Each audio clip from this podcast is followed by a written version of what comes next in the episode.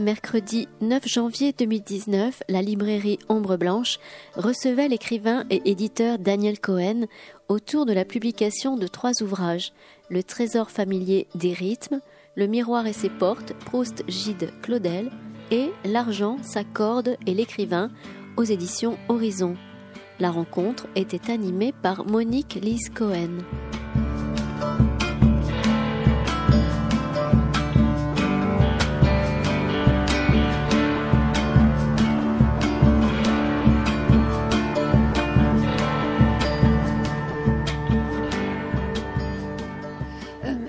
Et messieurs, bonjour.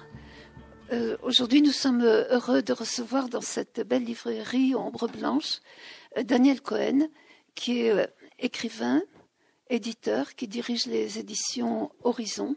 Vous avez probablement vu des, livres de ces, de ces éditions présentés ici Ombre Blanche. Il est déjà venu plusieurs fois. Et aujourd'hui, nous avons le plaisir et l'honneur de le recevoir pour trois ouvrages qu'il vient de publier dans, ses éditions. Le trésor familier des rythmes, si je me souviens, c'est d'après un vers de, de Mallarmé, hein, Daniel? Le miroir et ses portes. Le, miroir et ses portes, c'est un, vers de Villiers de l'île Adam. Et puis, euh, l'argent, sa corde et l'écrivain. Alors, euh, si, vous voulez bien, euh, Daniel nous en parler, peut-être présenter un petit peu les éditions Horizon, dire quelque chose, et puis nous rentrons dans la, dans la découverte de vos livres. Bonsoir, mesdames et messieurs. Je suis heureux de vous voir ou de vous revoir. Je suis passé ici cinq ou six fois grâce à l'amitié que me fait Christian Torel. Et euh, je viens euh, vous présenter cette trilogie qui aurait dû être un seul et même ouvrage, mais j'avais pensé que offrir un, ouvrage de 1000 pages de nos jours, c'est excessif, encore que j'en vois. Et Le Trésor familier des rythmes est un, est, est un texte que je voulais écrire depuis très longtemps mais que je ne pouvais pas, peut-être par, euh, par timidité, oui, timidité, c'est-à-dire je ne pouvais pas aborder euh, mon enfance. Alors ce n'est pas entièrement le sujet, le sujet c'est la littérature, le livre, le livre, et uniquement les livres. Comment, comment euh, je suis parvenu, né aux confins de l'Algérie, au début de l'ergue, enfin tout près de l'ergue occidentale, euh, comment je suis devenu par la suite écrivain-éditeur et je le dois, euh, je le dois très probablement à cet amour que j'ai appris en feuilletant enfant le dictionnaire Larousse que euh, j'ai eu vers ma quatrième année et que j'ai feuilleté et puis ensuite petit à petit lu et relu euh, en, 1954-55, peu de temps avant le commencement de la guerre d'Algérie. Donc le trésor familier des rythmes, ça commence par, euh, par euh, le premier spectacle qui m'a été donné quand j'étais enfant. C'était les ciels étoilés du Sahara à 1000 mètres d'altitude avec, euh, avec des, des, tableaux absolument somptueux, que ce soit en hiver ou que ce soit en été. Et euh, nous avons dû quand même partir de là en 1957 et nous avons atterri à Marseille, où la situation avait été très très très difficile, mais pourtant, en arrivant à Marseille, j'ai eu le sentiment que j'étais chez moi. Je n'étais pas dans un pays étranger, j'étais là. Et la littérature pratiquement a commencé là. Il est vrai qu'à Colombéchard, où je suis né, il y avait une librairie, la librairie d'Armagnac, qui était dirigée par ma voisine, Madame Thomas. Et euh, euh, les livres, il n'y avait pas, il n'y avait pas de, il n'y livres chez moi. Il y avait le Larousse et il y avait la Torah. Donc j'ai fait parallèlement un va-et-vient entre le Larousse et la Torah sans que personne, évidemment, ne m'apprenne quoi que ce soit. Hein. c'est la patience, et le retour permanent aux mêmes pages, aux mêmes pages, tout le temps, tout le temps, tout le temps. Et cela m'a accompagné toute la vie. Alors, je me suis un peu séparé de la Torah, sinon que je, suis euh, hébraïophone et que j'ai traduit des ouvrages de la littérature israélienne. Euh, mais c'est dans la langue française que l'essentiel de mon être s'est fait, s'est formé et m'a donné, au cours des diverses épreuves que j'ai dû traverser, le courage, le désir, la volonté, euh, la volonté de, de, survivre. Trésor familier des rythmes donc commence par ces, par ces, ces grandes, ces grandes, cette grande passion du ciel, cette, cette, vision de, de, de, de, ces spectacles stellaires que nous avions depuis la terrasse les soirs d'été, notamment au Sahara, on ne pouvait absolument pas dormir dans les maisons, même construites en terre ou en ciment, et il fallait absolument être, être, être, être si j'ose dire, à la rencontre. Nous allions à la rencontre du ciel. Il faisait quasiment la nuit, même la nuit 40 degrés, et pendant la journée 50 à 55 degrés. De sorte que lorsqu'il y a 40 ou 45 degrés à Paris, c'est absolument torride et insupportable. Mais à Colombéjar, c'était magnifique parce qu'il y a du vent et nous étions à 1000 mètres d'altitude. Donc euh, ça, c'est le cadre, hein. le cadre de l'enfant qui va naître, et c'est au milieu d'une communauté juive très pittoresque, étrange, ma foi, aussi. Et, puis ensuite, c'est la découverte de la littérature française, déjà euh, vers ma huitième, neuvième année. Euh, l'amitié, en quelque sorte, que m'avait fait le Larousse à le feuilleter, m'a conduit à aller assez vite en classe. Je sautais des classes et donc, je le dis non pas pour m'en infatuer, mais à 14 ans, j'étais libre j'avais déjà eu mon bac et ma mère en a tenu compte et j'ai été libre de monter, comme on disait à Paris. Et c'est à Paris, dans une chambre de bonne, puisque comme j'étais jeune, on ne pouvait pas, pouvait pas m'autoriser à aller dans les classes préparatoires. Donc entre ma 14e et ma 20e année, je crois que j'ai lu tout ce qu'il fallait lire et je pense que je n'ai jamais lu autant depuis, ni que j'ai eu envie de lire autant depuis. Et c'est donc une fois cet épisode passait que le métier d'éditeur s'est constitué. Voilà, je laisse peut-être Monique Lise me poser les questions que vous avez préparées. Alors, le, dans ce livre, Le trésor familier, des, rythmes, qui raconte euh, votre enfance, la maison d'édition, les maisons d'édition et la maladie et l'écriture qui est, comme euh, votre, votre propre vie, puisque c'est l'écriture qui, vous sauve de, en permanence de, de, la maladie, qui vous a sauvé, qui vous, qui vous sauve, qui vous donne un avenir, qui vous donne votre incarnation. Euh, vous, vous, avez eu euh, d'abord une très, très belle maison d'édition, je ne sais pas si certains d'entre vous l'ont connu, Intertexte, et puis euh, il, y a eu, il y a eu la chute et la maladie. Et aujourd'hui une nouvelle édition euh, Horizon. Est-ce que vous pouvez nous, nous parler de, de, ce lien entre l'écriture, les livres et la maladie? C'est un, je, je, dis, j'ai par, parlé, enfin, je vous ai dit, vous n'étiez pas d'accord, mais je, maintiens mon, mon, sentiment, mon appréhension. Euh, une, une, écriture flamboyante, flamboyante, comme le, il y a à la fois le, le, feu de la maladie et le feu de l'écriture Commencer, il faut dire que j'ai commencé mes armes d'éditeur chez les grands éditeurs, chez Bernard Grasset, chez, chez, chez Le Seuil, etc. C'était l'époque où je recevais des, des, manuscrits, où je pouvais dire oui, et puis ensuite ça passait devant des comités de lecture, etc. etc. Et puis, euh, euh, vers euh, le début de ma trentaine, j'ai fondé effectivement Intertexte qui a duré dix ans. Et c'était une maison qui avait été petit à petit, par le travail qui était fait surtout dans les littératures étrangères, des traductions qui étaient faites du danois, qui étaient faites qui étaient faites de l'arabe, qui étaient faites de l'hébreu, qui étaient faites de l'anglais, bien entendu, quelques, quelques-uns des grands, des, grands, des grands auteurs américains. Cela a duré une dizaine d'années. C'était époque, s'il y avait quelque chose de flamboyant, c'était cette époque-là. les années 80 étaient flamboyantes pour les éditeurs.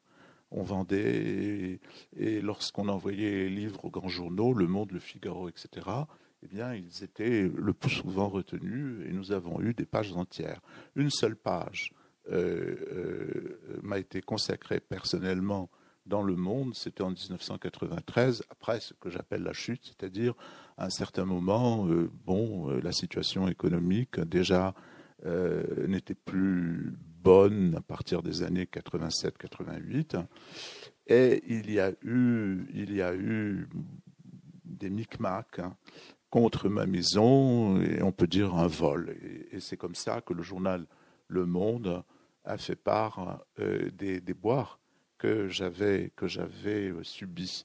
Mais la, question d'Intertexte, c'est que ça avait été construit à la mémoire de ma mère, qui a beaucoup compté, cette femme qui m'a envoyé quand j'avais 14 ans et qui m'a fait confiance et euh, bien que bien qu'elle n'avait pas beaucoup d'argent, m'a fait confiance et qui m'a permis d'être l'homme que vous avez devant vous.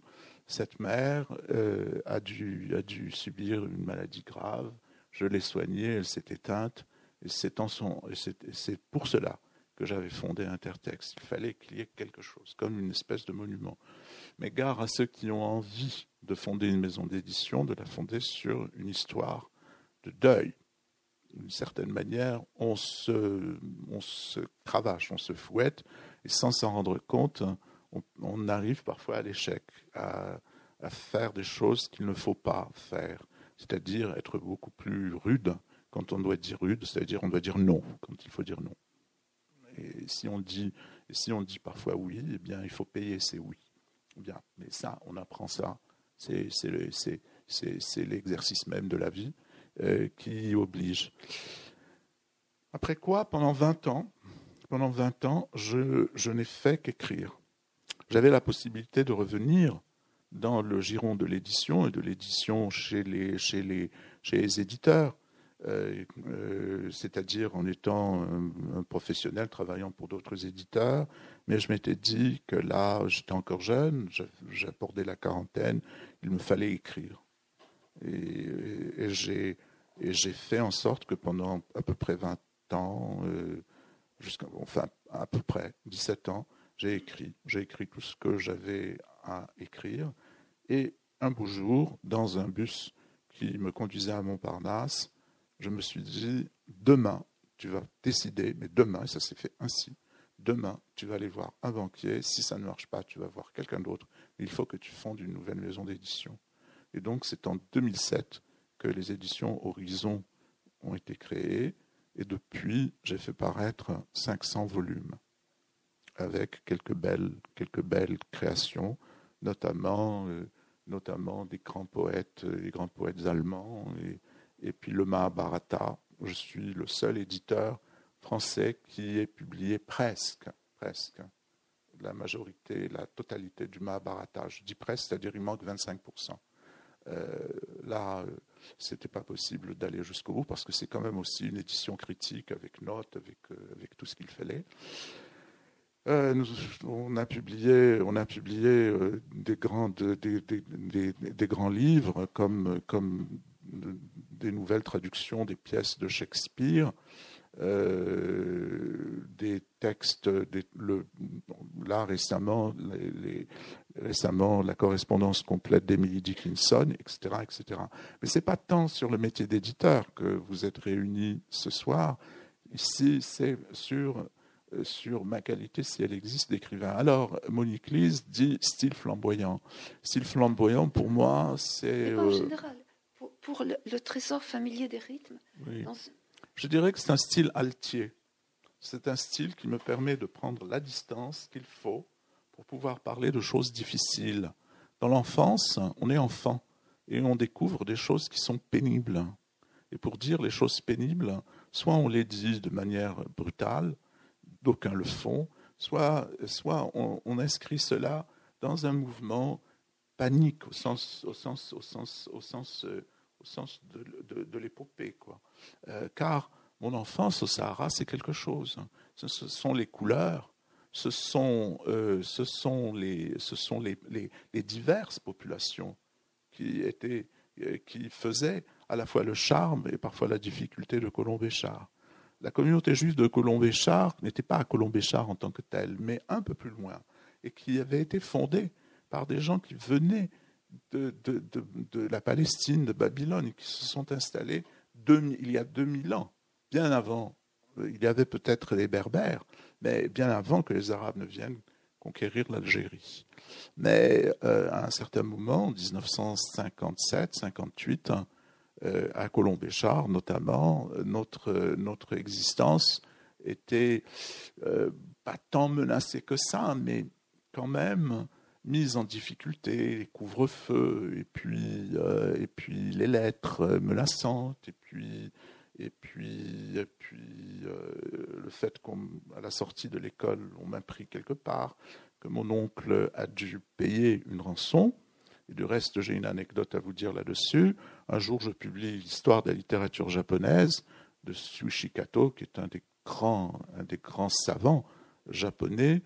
Et euh, bon, je vous parlais du monde qui était généreux à l'époque, avait consacré une page à cette parution. Et c'était une, c'était une spécialiste de la littérature japonaise qui l'avait, euh, qui l'avait, qui l'avait écrit, et en même temps une traductrice de Tanizaki, Jacqueline Pigeot. Et euh, je l'ai appelée pour la remercier. Puis on s'est rencontrés, on s'est rencontrés au De Mago à Paris. Et là, euh, on se pose des questions. Elle me dit Est-ce que vous êtes né en France? Je lui dis non. Je, suis né à Colombéchard. Elle me dit Ce n'est pas possible. Je dis C'est si, c'est possible. Or, Jacqueline Pigeot était la fille du gouverneur militaire de Colombéchard. Donc vous voyez que la littérature conduit parfois à nouveau à l'enfance. C'était charmant. Et depuis, on s'est peut-être un peu perdu de vue, mais on s'est revu. Et elle-même continue sa carrière de traductrice des grands auteurs japonais.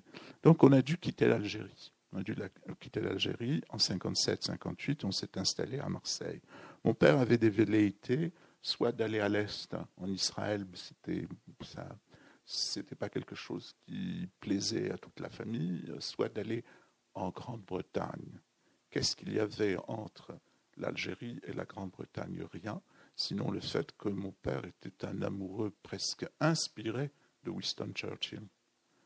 Alors il est vrai que Winston Churchill, et puis grâce à Winston Churchill et les Américains, il y a eu le débarquement de novembre 1942, et déjà à Colombéchard, le gouvernement de Vichy avait construit des camps de concentration pour faire en sorte que les Juifs qui avaient été dénaturalisés, d'accord, euh, puissent aller euh, donc dans ces camps, réunis dans ces camps, et puis partir via la Libye, l'Italie, et puis, et puis ce que l'on devine et qu'on appelle aujourd'hui les camps de la mort. Donc Winston Churchill est venu, a fait débarquer donc ses troupes, hein, et euh, je dois le fait, hein, il faut le dire, je suis devant vous grâce à Winston Churchill.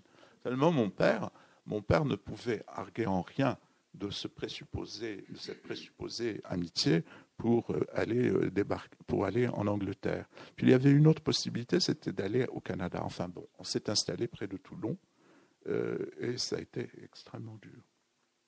Voilà. C'est là que la littérature, petit à petit, va monter. Oui, c'est le mot, monter. Monter, ou plutôt je monte vers la littérature, et c'est ainsi que je me suis fait. Voilà. Alors, je, voulais vous interroger aussi sur ce titre que je regarde avec euh, de façon énigmatique, le trésor familier des rythmes. Quel, lien avec cette plongée dans l'enfance, dans la, lecture, dans l'édition, dans la littérature, et aussi euh, tous ces, passages absolument extraordinaires sur votre appartement euh, la, bibliothèque chez vous qui, a été dévastée une fois dépouillée quand, quand Intertext a, disparu et qui, s'est reconstruite. Euh, quel, est le lien entre cette vie dans, totalement dans, les livres et le, titre? Je cherchais désespérément un titre et euh, je n'en trouvais pas qui soit, qui soit, qui me convienne. Et donc, euh, un jour, je feuillette euh, les œuvres de Mallarmé que j'ai chez moi, et euh, je tombe précisément sur ce trésor familier des rythmes, c'est un vers. Alors, j'ai effectivement, qu'est-ce que le trésor? Le trésor ici est complètement immatériel, sont les mots. Mais il est familier. C'est-à-dire qu'on parlait beaucoup et, j'ai continué à parler solitairement à, travers, les, livres. Et quels sont ces rythmes? Eh bien, c'est la lecture, c'est l'écriture, c'est l'édition, c'est le monde dans lequel je me trouve avec ses hauts, ses bas, etc. Je trouvais que ça pouvait parfaitement convenir non seulement au projet, mais c'était déjà abouti. Je veux dire, le livre était abouti quand, euh, quand, euh, quand j'ai trouvé ce titre. c'est comme ça que je peux répondre à, votre question. D'accord, parce que bon, j'ai lu très attentivement votre livre. Je vais essayer d'écrire quelque chose à, son sujet. Et le, le titre, il n'est pas étranger au livre. Hein mais il reste, il reste encore une énigme pour moi. Peut-être que c'est dans ce que j'essaierai d'écrire que je, je trouverai une, une, une voie entre le, le, titre et, et, ce livre qui est, qui est absolument extraordinaire. Euh, c'est cet effort de, enfin, cette lecture que vous avez fait entre 14 ans et, 20 ans. Moi, je sais que mon, mon, mon maître Henri Méchonic dit le plus difficile n'est pas d'écrire, mais de lire. Et moi, j'ai je, beaucoup, beaucoup de difficultés à lire. Mais Daniel, je vous remercie devant, devant tous les amis qui sont présents, de m'avoir euh, conduite sur le chemin de la lecture, après beaucoup de difficultés auxquelles j'étais confrontée. Et alors, euh, donc, vous, vous, racontez votre appartement, euh, votre appartement qui est, qui est, comme une, une matrice où vous, vous revivez chaque fois. Au fond, au fond, ce livre est une promenade autour de ma bibliothèque. Ah oui, voilà.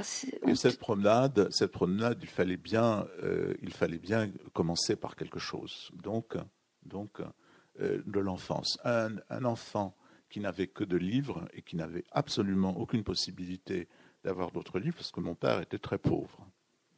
Euh, c'était c'était l'occasion, c'était le, c'était, c'était le, c'était le centre de, le, point de départ, comme une aiguille. Et on a un fil et, et on brode. Et, il fallait commencer par le commencement, et le commencement, c'est l'enfance et le désir de l'écriture. Figurez-vous que j'ai, j'ai, j'étais au cours euh, d'une, d'une rencontre chez ma tante qui habitait en face. il y avait dans son salon euh, une petite crédence et sur cette crédence, il y avait un livre à couverture bleue, Isabelle d'André Gide. Et Isabelle d'André Gide a été le premier livre hors Larousse que j'ai vu. Parce que même chez les oncles et les tantes, à part cette dame, là, mais c'était même pas elle, c'était sa fille, euh, il n'y avait pas de livre chez eux aussi. C'est très étrange. Il n'y avait pas de livre. Et, euh, là, je, feuillette le livre le livre de, de, Gide. Je suis fasciné. Je suis fasciné parce que je constate bien qu'il y a quelque chose qui se dit dans ces, dans dans, dans, ces pages. Alors j'ai cinq ans. Le Larousse m'a appris à, petit à petit à débusquer quelques difficultés, mais je n'étais pas en, mesure de lire, euh, de lire le livre de Gide. Donc ça a été un peu plus tard, trois ou quatre ans plus tard, que j'ai lu Isabelle de Gide. Alors c'est pas un livre qui m'avait euh, tout à fait une fois lu, qui m'avait, euh, qui m'avait, comment dirais-je, porté au grand ciel. Il y avait plein de choses que je ne comprenais pas. C'était un livre un peu énigmatique. Mais euh, de fil en aiguille, je dois vous avouer que Gide est entré dans mon existence, non pas par passion, parce que j'ai petit à petit fait sa connaissance et en profondeur, et ce n'était pas un homme très sympathique, je dois le reconnaître, notamment ces, ces, histoires avec les juifs santé ou puées, si j'ose dire, euh, les préjugés qui étaient ceux de son siècle. Il est né en 70. Quand Isabelle paraît, il a un peu plus de 30 ans. Mais ce n'est pas dans Isabelle qu'on trouve des choses, euh, des choses pénibles. C'est dans son journal, c'est dans ses relations avec Léon Blum, c'est dans ses relations. Peu, peu importe, j'ai connu sa fille. Et sa fille est devenue une amie. Et sa fille, lorsqu'il y a eu la chute d'intertexte, elle m'a demandé de passer la voir. Elle m'a dit voilà des livres qui coûtent, qui ont quelques prix, et je vous prie de les prendre et faites ce que vous en voulez. Et grâce à ce don, J'ai vendu ces livres, le cœur déchiré, mais je les ai vendus. Et cela m'a permis de survivre deux années et d'écrire tranquillement. Donc, de Gide, que j'ai lu enfant, premier livre sur la crédence de ma tante à Catherine Gide, il se passe quand même une trentaine d'années. Bien. Voilà, ce sont les surprises de l'existence. Et euh, là, j'ai un peu perdu le fil. Ça fait, fait rien, ça fait rien. Je vais, je vais renouer ailleurs. Voilà. Alors, euh, ce, que ce, que vous dites fait le lien avec le, le, deuxième volume, euh, les, trois livres sont, forment, une totalité. Hein, oui, je voulais vous dire qu'en fait, euh, je fais donc une, je fais une, une, promenade. Pardon, euh, pardon, Monique.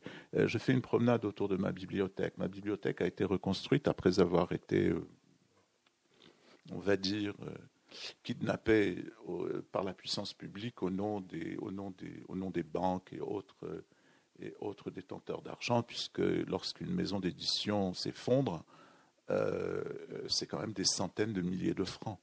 Alors pour une société, des centaines de milliers de francs, c'est dans la norme, mais lorsque vous êtes responsable de vos dépenses, c'était quelque chose d'épouvantable.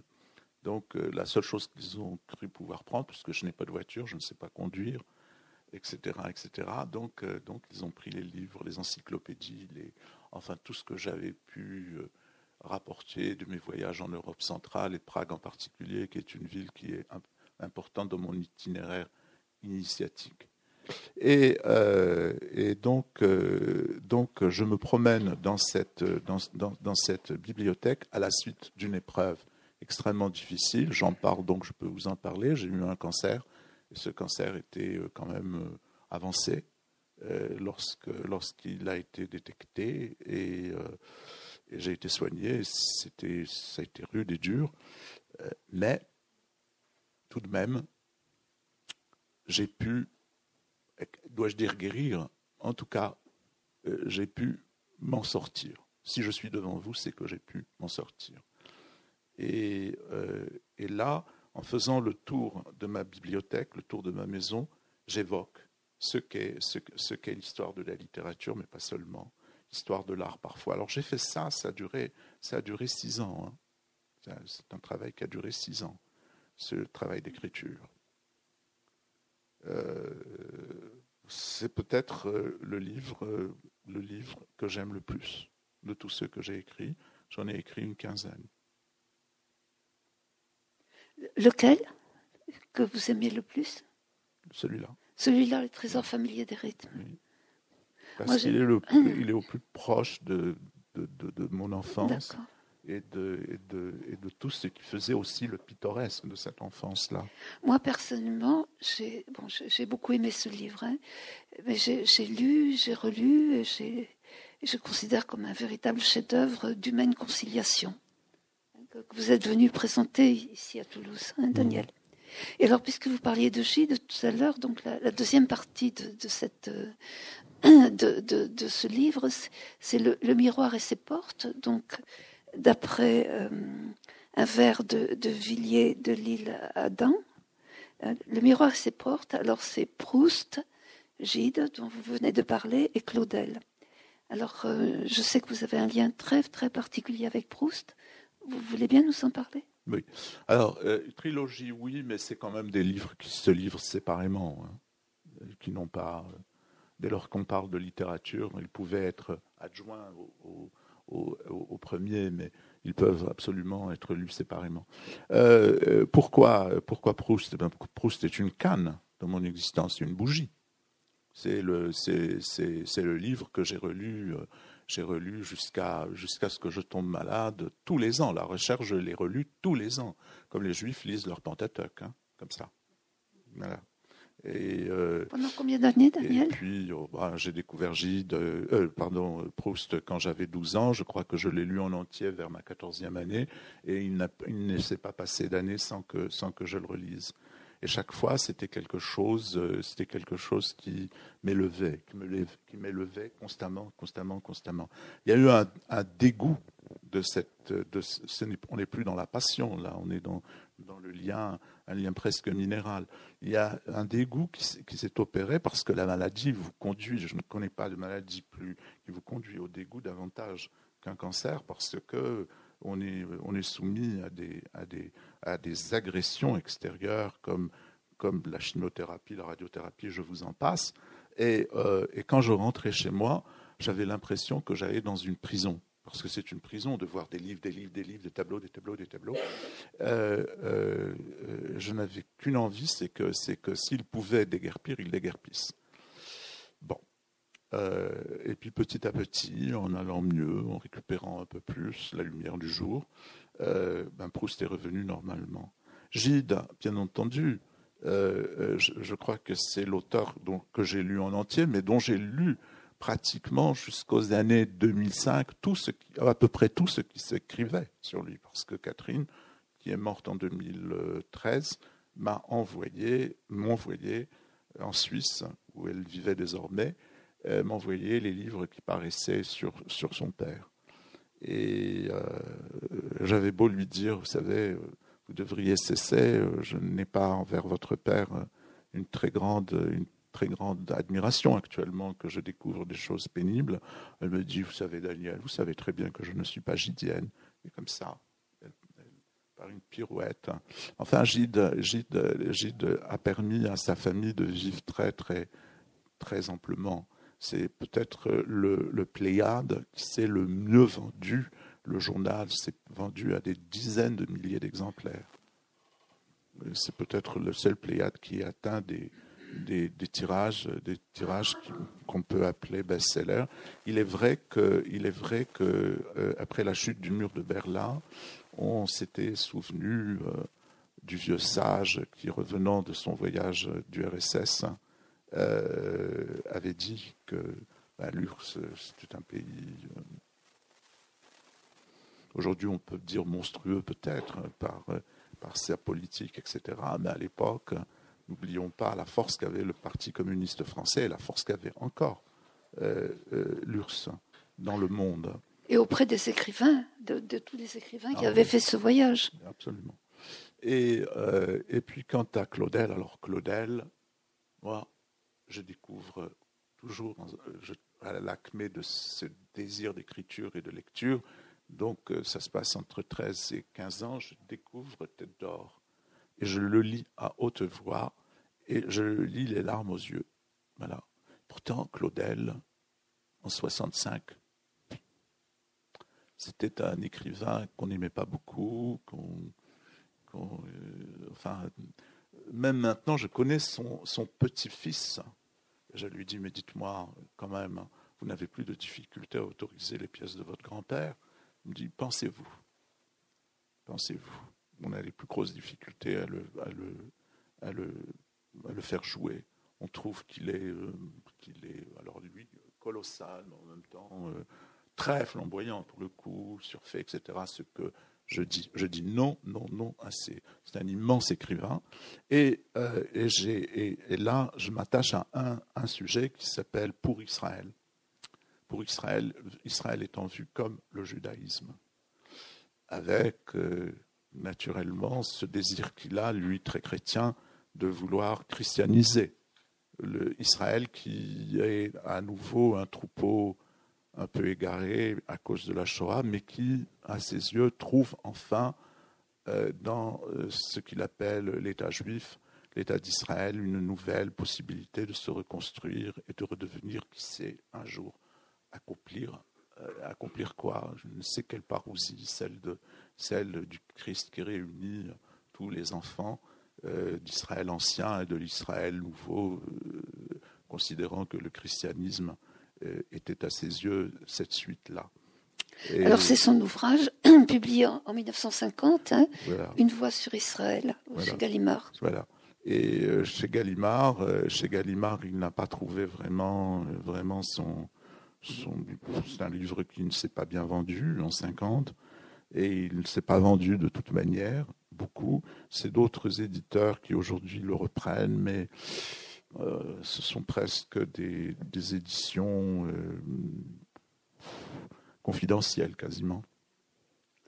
Et ces textes sur la Bible ont été réédités récemment. Hein? Alors, il y a des textes sur la Bible, mais des textes qui, qui n'avaient pas été publiés, n'est-ce pas? C'est des textes d'un journal qu'il avait écrit, et, et, ça totalise néanmoins 4000 pages. Et Gallimard a publié ça à la fin des années 90, à la suite d'un colloque euh, qui avait réuni des, spécialistes de Claudel et de la Bible. Et, euh, Gallimard a eu le courage de publier ces deux énormes ouvrages qu'on ne trouve plus ou peut-être chez, peut-être euh, chez Amazon, que sais-je, mais, mais on ne les trouve plus en librairie et même plus chez l'éditeur.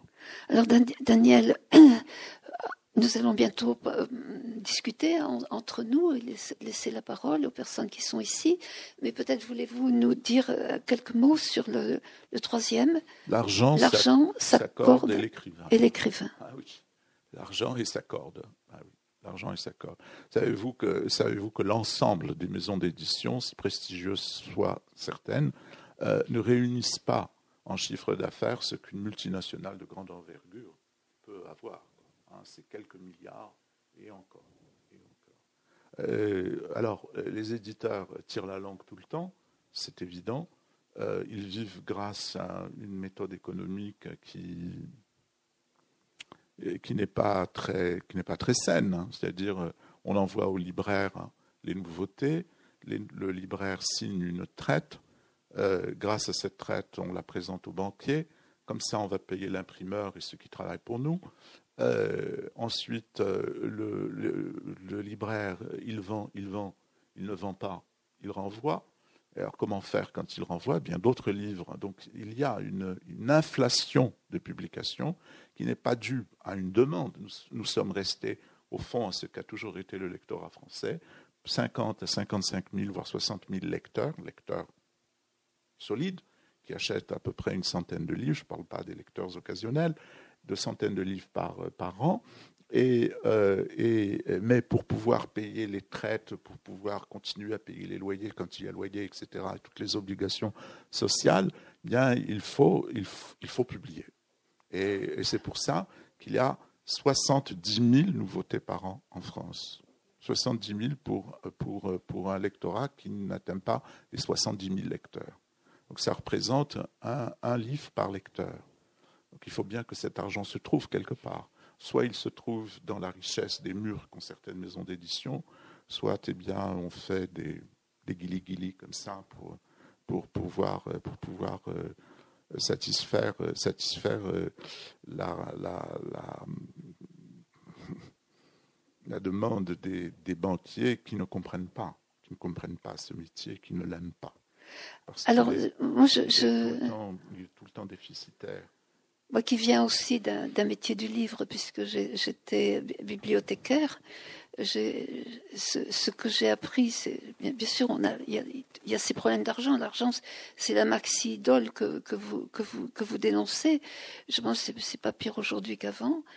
Euh, mais ce, qui se passe, ce que j'ai appris de, de, mon métier, c'est que les livres, ils circulent, ils circulent partout. Ils passent toutes les frontières à l'époque où les, livres étaient, il y avait une censure très très forte en, France, hein, censure de, l'Église souvent, de l'Église et de, la royauté, les livres étaient étaient imprimés quelque part clandestinement en France. Ils portaient comme euh, nom du, lieu d'impression Genève ou Londres et ils circulaient dans toute l'Europe ça, c'est quelque chose que j'ai que j'ai appris dans mon métier de bibliothécaire. L'écrivain, l'imprimeur, l'éditeur sont, sont, confrontés à ces difficultés, mais le livre, lui, il arrive à vivre, il passe les frontières et il nous donne une nouvelle vie aussi chaque fois. Peut-être. Euh, en tout cas, je ne sais pas ce que ça deviendra. Euh, mais c'est difficile. Mais là, euh, le livre le livre sur l'argent est un est un petit livre très ironique, précisément. Euh, sur, sur cette chose étrange qui s'appelle l'argent. Je ne serai pas de ceux qui, je ne suis pas de ceux qui font, hélas, comment dirais-je, le métier du livre, quelque chose qui rapporte. Ah, ça rapporte des clous. Ça rapporte pas le métier du livre. Mais c'est vrai, mais c'est vrai que les livres passent les frontières.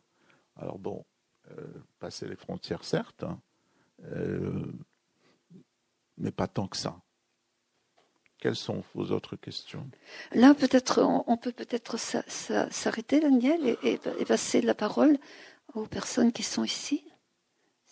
Qui voudrait poser des questions Je vais lancer les, le débat.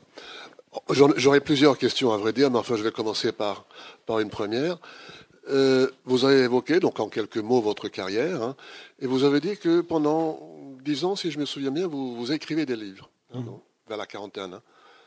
Et du coup, je me posais la question, vous avez laissé tomber, si on peut dire, le métier d'éditeur pendant un moment. De quoi viviez-vous à l'époque Non, c'est le métier d'éditeur qui m'a laissé tomber, puisque il a. Enfin, vous n'y étiez euh, plus en tout cas. Voilà. De quoi je vivais D'amour et d'eau fraîche, de rien du tout. Euh, de, du fait que euh, Catherine m'a aidé, mais d'autres aussi m'ont aidé, m'ont aidé. Et puis euh, j'avais des difficultés à payer mon loyer, mais j'avais absolument décidé qu'il fallait écrire. Voilà. Après, on, verrait, on verra bien, mais vers ma, ma 57e année, j'ai senti que j'ai senti que si je ne faisais pas quelque chose, je risquais tout simplement d'être à la rue. Parce que sur, le, fond, vous n'aviez aucune, aucun diplôme quelconque. Si, le, bac, j'ai compris je suis docteur en littérature, hein. euh, euh, spécialiste de Saint-Gore et de la littérature, de la littérature dite, euh, on l'appelait, aujourd'hui on ne peut plus le dire comme ça, littérature négro-africaine. Donc, donc, mais je me suis rendu compte que je n'étais pas fait pour l'enseignement. Je l'ai fait pendant six mois et ce n'était pas possible. Moi, j'avais besoin de liberté. Est-ce que quelqu'un souhaite prendre la parole encore? Excusez-moi de reprendre la parole, mais évidemment, enfin, d'ailleurs, euh, ce que vous raconté était très intéressant, donc je vous remercie. J'ai appris des choses et ça m'a donné des choses à, réfléchir aussi. Est-ce que vous diriez que la façon dont vous avez présenté votre jeunesse, donc avec euh, une enfance avec deux livres, et puis ensuite la découverte du livre, on peut dire, et vous avalez tout, et puis vous passez le, bac à 14 ans. Est-ce que ça pouvait correspondre à ce qu'on appellerait aujourd'hui le fait d'être surdoué, ou la douance, comment on dit aujourd'hui? Euh, euh, Ça pouvait? Surdoué. Euh, surdoué, ça c'est ça, ça c'est ce qu'avait décidé l'école. Hein. Ça avait décidé l'école, puisque je sautais les classes. Et je peux vous avouer que ça m'a apporté que des, que des déboires au, niveau des élèves, etc. C'était infernal. Mais oui, oui, je l'étais, mais je ne le suis plus. On vieillit et on ne l'est plus. Et votre vie, c'est le choix de la, de, de, de la liberté. Hein c'est la, la, liberté qui vous, qui vous tenaille. Bah, en tout cas, j'ai essayé de, j'ai essayé de la, j'ai essayé de la garder en dépit de toutes les circonstances. Euh, alors, est-ce que je suis un homme libre? Je ne sais pas, euh, à peu près. Oui, euh, vous m'avez. vous avez dit aussi que vous avez fait des traductions de textes hébraïques. Hmm. alors, je ne sais pas si c'était des textes, religieux ou la littérature. Non, non, des contemporains. D'accord. Dans, dans, ce cas, ma question tombe, à vrai dire. Des auteurs contemporains. J'avais fait en sorte qu'Intertexte était autant de la première édition euh, que je publie des auteurs euh, qui parlaient de la société dans laquelle ils vivaient et non pas, et non pas, euh, et non pas d'où elle venait, etc. Ça avait déjà été dit, écrit tant de fois. Voyons, qu'est-ce qu'on peut, qu'est-ce peut demander encore? Oui, Daniel, vous, vous préparez d'autres livres Hein, peut-être vous pouvez nous parler de ce qui est, de ce qui est si ce sont les livres personnels, oui. Euh, Ce sont les livres personnels, oui. Euh, moi, j'ai eu une rencontre parmi tant d'autres, dans tant d'autres, une rencontre avec une chatte, et qui a été un grand moment dans ma vie, une passion. Et je vais écrire un livre sur cette chatte, mais je vais écrire aussi euh, un livre sur une, sur une autre, sur un, une époque clé de mon existence, euh, c'est l'Allemagne et la découverte de l'Allemagne. Et euh, je, voudrais écrire un livre qui s'appelle Aux Allemands. Voilà. Aux Allemands, mais aux Allemands, euh, pas forcément aux Allemands d'aujourd'hui, aux Allemands de tout le temps. Voilà. Alors ça c'est en tant que ça c'est en tant que en tant que en tant qu'écrivain, mais nous avons beaucoup de projets beaucoup de projets euh, en tant qu'éditeur, et notamment l'anthologie de la poésie yiddish de Charles Dobzinski, avec, euh, n'est-ce pas, en vis-à-vis, en vis-à-vis, la personne qui s'occupe de cette édition a fait un travail absolument remarquable, capital, magnifique, absolument magnifique. Hein. Et ça devrait paraître au cours de cette année, un gros ouvrage, bien sûr. Presque un, presque une, une entreprise culturelle quasiment. Alors, je, je, voudrais vous demander quelque chose encore dans la suite de la question que Svante n'a pas posée hmm. sur les questions religieuses, euh, puisque vous racontez dans le trésor, euh, dans le trésor, vous, vous, vous, racontez les questions religieuses sur les hmm. questions des, des, noms de Dieu hmm. que vous posiez à vos, à vos parents, questions auxquelles ils n'ont pas répondu.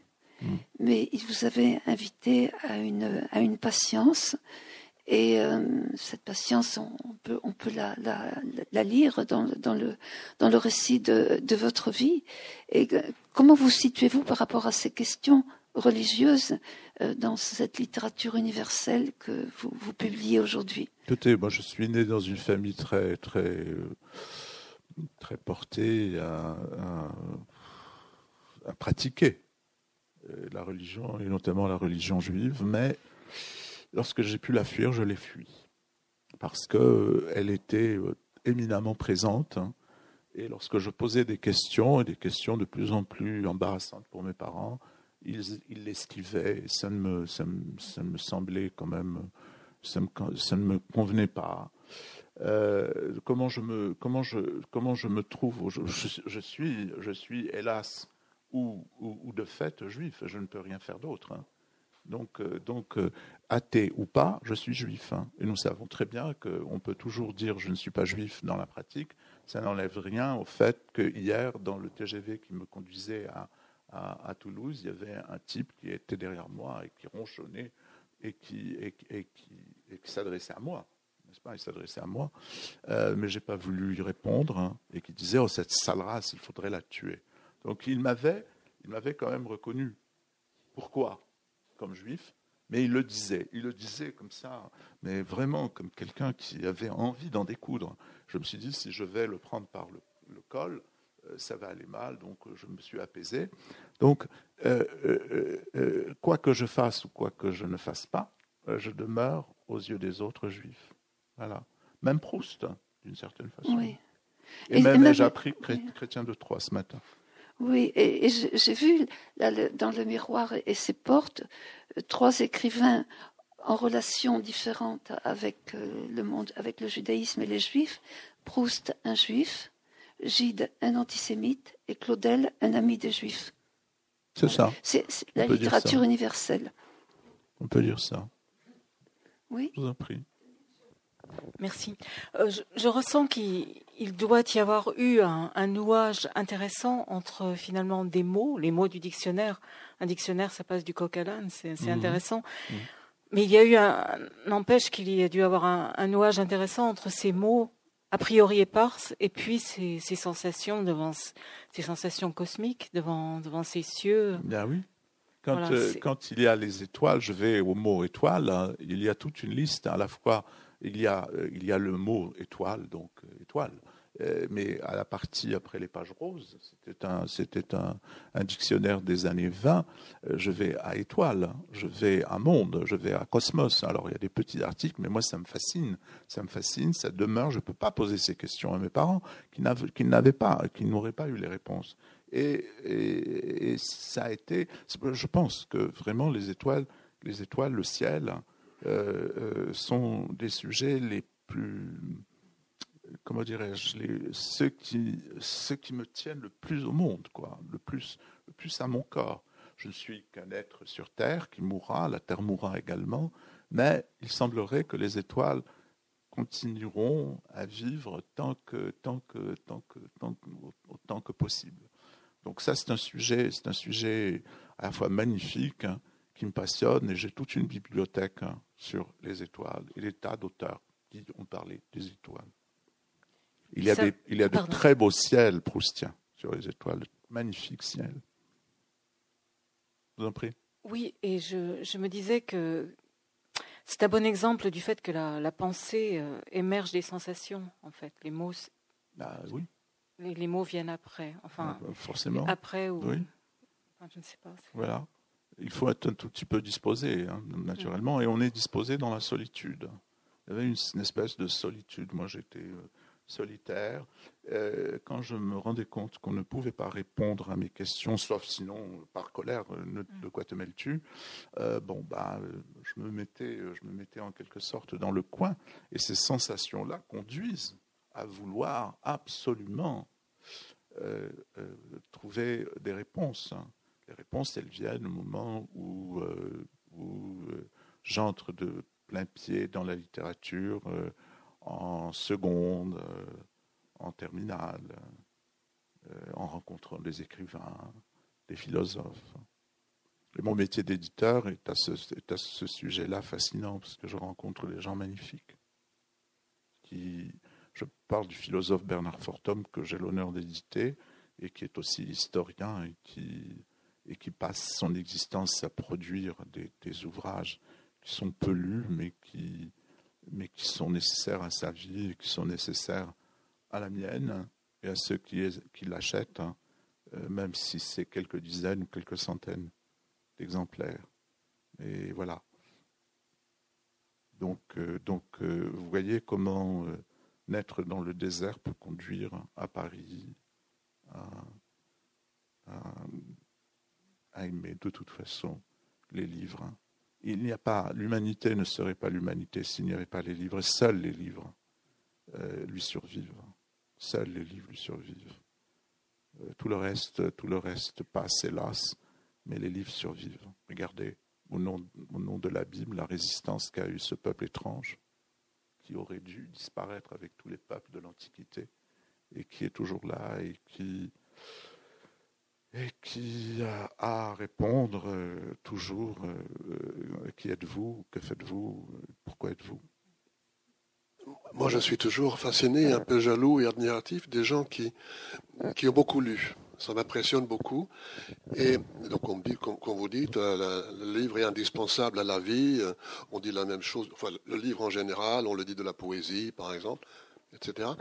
Et puis, quand on se trouve devant une personne comme vous qui a vraiment beaucoup lu, euh, sachant donc, euh, avec l'idée que le, livre apporte une espèce de colonne dorsale ou un socle à la vie, comment diriez-vous, ou euh, que diriez-vous posséder de plus que, moi, par exemple, qui lit, enfin, qui lit, mais enfin, pas comme vous, ou quelqu'un qui ne lit pas du tout, qui n'a pas la, la, culture ou un capital livresque? Mais d'autres lisent pour lui et, sans qu'il s'en rende compte. Ceux qui lisent pour lui le conduisent, malgré tout, là où il est. Je pense qu'il y a une espèce de, fluide qui passe entre ceux qui lisent, qui savent, entre guillemets, et ceux qui ne lisent pas, mais qui savent aussi, à leur manière. Car au fond, qu'est-ce que nous, qu'écrivons-nous? Nous écrivons nos émotions, nous écrivons nos sentiments, et les émotions et les sentiments sont universels. Donc euh, il est impossible d'imaginer que si toute l'humanité écrivait, bon, ce serait une espèce d'énorme fatras. Donc il y a des choix. Puis il y a des gens qui ne lisent pas du tout. Euh, mes sœurs, j'ai deux sœurs, sont des êtres absolument merveilleux, euh, divines, qui ne lisent pas. vous, vous lisez parce que c'est une nécessité pour vous. Absolument. Et donc, qu'est-ce que vous, avec ça, possédez de plus que vous avez l'impression je ne possède rien de plus, hein, sinon, sinon le fait que lorsque je mourrai, je mourrai plus tranquille. Et, euh, les, livres m'ont appris à, relativiser tout, n'est-ce pas? Donc je relativise et le malheur et le bonheur. Et je sais qu'à un moment donné, grâce aux livres, parce que s'il n'y avait pas les livres, eh bien je, je souffrirais comme tant d'autres souffrent parce qu'ils n'ont pas eu cet apport. Mais bon. Mais les, livres, ils ont leur vie propre. Lévinas disait qu'un auteur n'est pas contemporain de son œuvre. Donc le, livre, il, poursuit, il poursuit sa vie euh, indépendamment de celui ou celle qu'il a, a, mis au monde. Il, a, il, a, il a sa propre vie. Et bon, on en parlait tout à l'heure avec euh, Christian Saint-Paul sur Radio Occitanie. Je, je le raconte un, un, petit peu, j'aime bien le raconter. C'est une expérience que j'ai faite dans mon métier de bibliothécaire. J'allais euh, parfois la nuit, j'étais à la bibliothèque municipale, la bibliothèque d'études et du patrimoine aujourd'hui. J'allais parfois dans les étages la nuit quand il y avait des séances de nuit et on entendait un murmure incessant. C'était les livres qui parlaient entre eux. C'est quelque chose d'absolument extraordinaire. ils, se parlent entre eux et on est, pris dans, ce flot de paroles, dans ce flot de murmures. On est, pris dedans. Et je crois que c'est comme ça que j'ai appris à écrire aussi. Et que Daniel Cohen m'a accepté dans ses éditions. en tout cas, ce flot de murmures et ce flot de paroles, moi, euh, m'a aidé à, à affronter, euh, ben, affronter euh, la maladie, à affronter le reste, et à affronter une autre maladie qui est parfois la maladie de société, euh, comme on peut l'affronter aujourd'hui, et à trouver grâce à la connaissance et grâce aux livres des gens qui, des gens qui sont l'avance plutôt rudes et à qui vous dites, mais vous savez, euh, je pense notamment, je pense notamment à, un monsieur qui venait euh, mettre, euh, mettre des fils pour, pour disposer d'Internet hein, au nouveau local d'Horizon, rue des Écoles. Et je m'appelle Cohen, et pour lui, donc, je suis forcément un juif, donc un sioniste, etc. C'est quelqu'un qui vient d'Afrique du Nord. Je lui dis, je vous prie d'une chose, de vous rappeler d'une chose. Entre vous et moi, il y a peu de différence. Euh, les Juifs sont au départ des Arabes. Ils montent vers la, vers, vers, vers, vers la Palestine, ils reviennent en Égypte, etc. Et puis voilà mes parents qui étaient depuis 2000 ans là-bas en Afrique du Nord. Je ne vois pas quelle est la différence entre vous et moi. Eh bien, il est reparti comme non pas apaisé, mais comme ébranlé. D'accord? Euh, On lui apprend, on lui dit des choses, un tel est agresseur, un tel est ceci, un tel est cela, et moi je lui dis, dans le fond, si l'on revient à la naissance des choses, je suis arabe comme vous. Voilà. Alors ça, euh, c'est bien. Ça, c'est bien. Quand c'est possible. Et puis quand les livres, les livres, les livres euh, se promènent, lorsque je reçois des lettres pour tels auteurs que j'ai publiés ou pour moi-même ou du Japon, voire de Chine, voire de Chine, eh bien, je suis très heureux. Je me suis dit, mais comment ont-ils pu? Ben, aujourd'hui, on peut. Et Internet fait ceci. On le pouvait moins jadis. Encore qu'on vendait beaucoup plus de livres parce qu'on lisait davantage qu'aujourd'hui. Aujourd'hui, on lit aussi sur, écran. C'est pas, pas pareil, mais c'est. Le jour, le jour les bibliothèques deviendront des écrans, moi je. Non, euh, deviendront pas des écrans. Je m'enfermerai. Je resterai dans ma bibliothèque. pour, euh, peut-être euh, clore notre rencontre, je, raconte juste un, un, un midrash hébreu. Le, le, plus beau cadeau que Dieu a fait à Adam, c'est lui donner les lettres de l'alphabet. Et les anges ont été très jaloux. Voilà. Voilà. Et très bien. Bah, écoutez, merci. Merci d'être passé. Merci d'être venu. C'est bien. Merci. Merci.